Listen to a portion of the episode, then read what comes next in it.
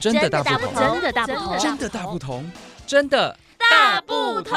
关心你的点点滴滴，掌声广播电台。听众朋友，大家好，我们今天非常高兴哦，特地为大家邀请到台湾紫斑蝶生态保育协会的陈瑞祥陈副理事长来到节目当中。副理事长您好，哎，各位听众大家好，主持人好。是，那我想一般民众可能对紫斑蝶哦有点陌生哦，在这儿呢，是不是可以请副理事长先跟我们谈谈，到底什么是紫斑蝶？是不是看到紫色的蝴蝶就是紫斑蝶呢？台湾的蝴蝶大概有四百多种哈，那紫斑蝶其实它不是只有一种，它是由四种紫斑蝶去组成的。然后那它分为小紫斑蝶、圆翅紫斑蝶、丝翅紫斑蝶，还有短紫斑蝶。那讲到紫斑蝶，应该要提到的就是说，嗯，它的特性。为什么我们要去保育紫斑蝶？因为台湾的蝴蝶有那么多种，那为什么我们单单会去挑紫斑蝶去保育？因为它是一个会形成一个越冬呃蝶谷的一个蝶种。就是，就是说，冬天的时候，很多蝴蝶它可能就会以蛹越冬，那以其他的呃形态去越冬。可是它必须要以成虫越冬，所以它会飞到南部，会形成一个很壮观的一个蝴蝶谷。那我们称它叫做紫蝶幽谷。是，那我们知道说我们台湾是蝴蝶王国，嗯、是不是紫斑蝶也越来越少了呢？紫斑蝶如果跟五六零年代比较起来，是真的少掉蛮多的。那因为没有一个统计的一个数据，那我们现在在做的观察大概是这一二十年内的观察。那在它的数量来讲的话，最近这几年是比较持平的哈，那比较没有一个明显性的一一个急剧的降落。那可是呢，我想要提的就是说，紫斑蝶会不会就这样子消失不见了？哦，我们台湾以前有五种紫斑蝶。那现在就是消失了一种，所以只剩下四种，所以并不是说数量很多它就不会消失哦。所以我们一直在讲说，哎，紫斑蝶它可能有哪一天可能会消失不见，就是这样子。是，我想很多人可能对蝴蝶哦，哎，觉得这个就好像是我们家人一样，哎，随时随地好像有时候在呃这个森林里面都会看到啊，嗯嗯，但是会觉得说，哎，怎么五种变成了四种，少了一种哦？那未来会不会越来越小，越来越珍贵哦？那值得我们大家一起来保育哦。嗯，是不是请副理事长来跟我们谈谈，我们平常该怎么样来保育紫斑蝶呢？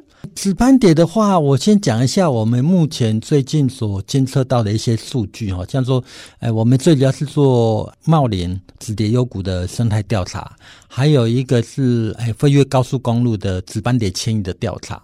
好，那在数量上来讲，这几年大概茂林都维持在三十万到五十万的蝶量在里面。可是，在更南部，其实还有更多的蝶谷啊。那讲的是以茂林为主。那当它在春天的时候，会开始会往北迁。那在大概呃清明节前后，它会经过林内。那在那个地方，我们我我们会去算它的数量。那今年的话，数量有比较少。那去年的话，大概有二十九万多只。那今年是减到到一半，是十四万只。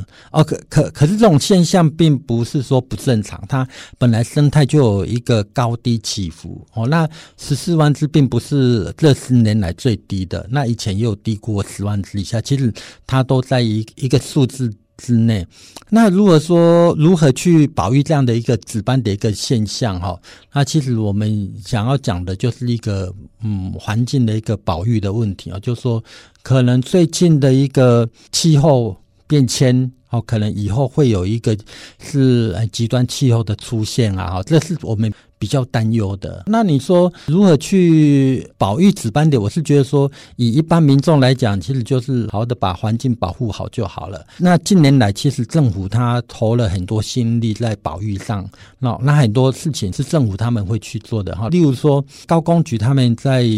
呃，飞越高速公路这个地方，他们有做一个叫做国道让蝶道，就是说紫斑蝶当到达一个很大的一个数量，就是说，呃，一分钟超过两百五十只，它会封闭一个外侧车道。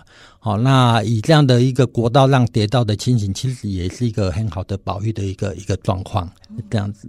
是，那副理事长不晓得说，对于这个紫斑蝶，我们平常需要多种一点什么样的植物哦，来保育它吗？其实，如果说呃，一般民众在家可能小花园的话，其实我们是比较建议说原生种的植物啦，不一定说要以紫斑蝶的它的食草啊或蜜源为主哈，因为。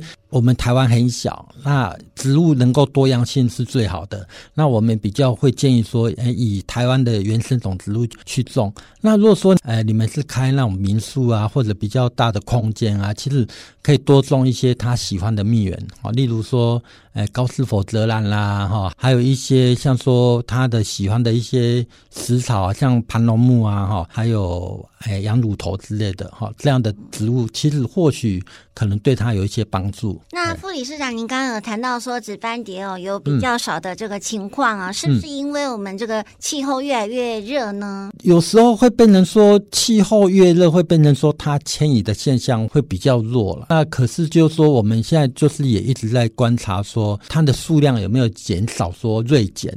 好，那如果说一个正常的一个波动，其实还好，因为我们在茂林的话，今年有四十一万只左右，那其实是指大概。这十年的一个平均值左右，总以跌谷来讲的话，倒是还好。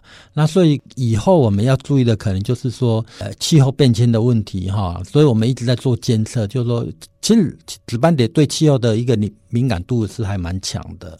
呃，如果说天气真的太热了，他们可能就不迁移了。哦，那我我们也建议，就是说，你们在看到紫斑蝶的时候，其实我觉得你们可以。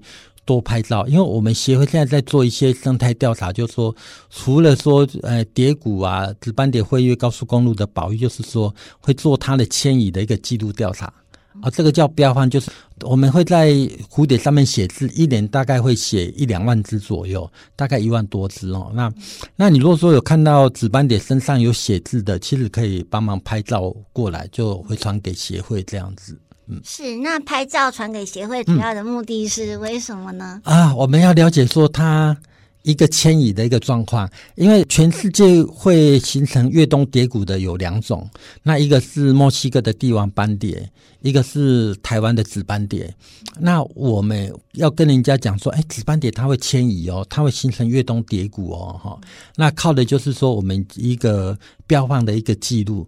就说标放再捕获的记录很重要，就知道说啊，我今天可能从台中这里标，那到了可能冬天的时候，十一月左右，我们在茂林发现到它的踪迹的话，就知道哎，我们就了解它的蝶道。而我们希望说，本来蝶道它是一个虚线，那借由这个标放再捕获的话，可以把它连成一个实线，就说，哎，跟全世界的人讲，其实台湾的值班点它迁移的路径很明显哦，并不是我们只只是一个猜测而已。是，那副理事长不晓得说怎么样在紫斑蝶身上做记号呢？也可以写字啊。哎，其实我们会讲说，一般民众。尽量不要去尝试，因为就是怕会让他受到伤害。因为其实他没有经过训练的话，其实你写的话会对他翅膀会怕会受伤。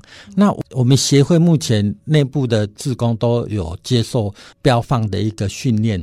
哦，那在训练的过程中，其实我们蛮严谨的，就希望说紫斑蝶，我们去碰它还能够保育它的一个观念之下去操作这个东西。那最后不晓得说副理事长这边还有没有什么愿景可以跟我们分享的？其实我们的想法就是会希望说。这种紫斑蝶的一个越冬现象能够一直持续下去，因为环境的变迁，其实这几年来是真的蛮，我是觉得还蛮严重的哈。那哪一天这个紫斑蝶它的一个迁移现象不见了，代表着说我们的台湾的环境或者世界的环境是真的变得蛮严酷的。那我们希望说这个呃紫斑蝶的一个迁移现象能够一直下去，就代表着说我们的环境都还是能够保持得很好。是，那我们今天非常谢谢台湾紫斑蝶生态保育协会的副理事长陈瑞祥陈副理事长来到节目当中，谢谢副理事长，欢迎下次再来，谢谢，哎、谢谢。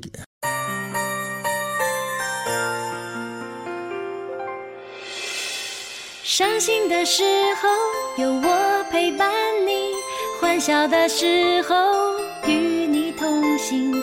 关心你的点点滴滴。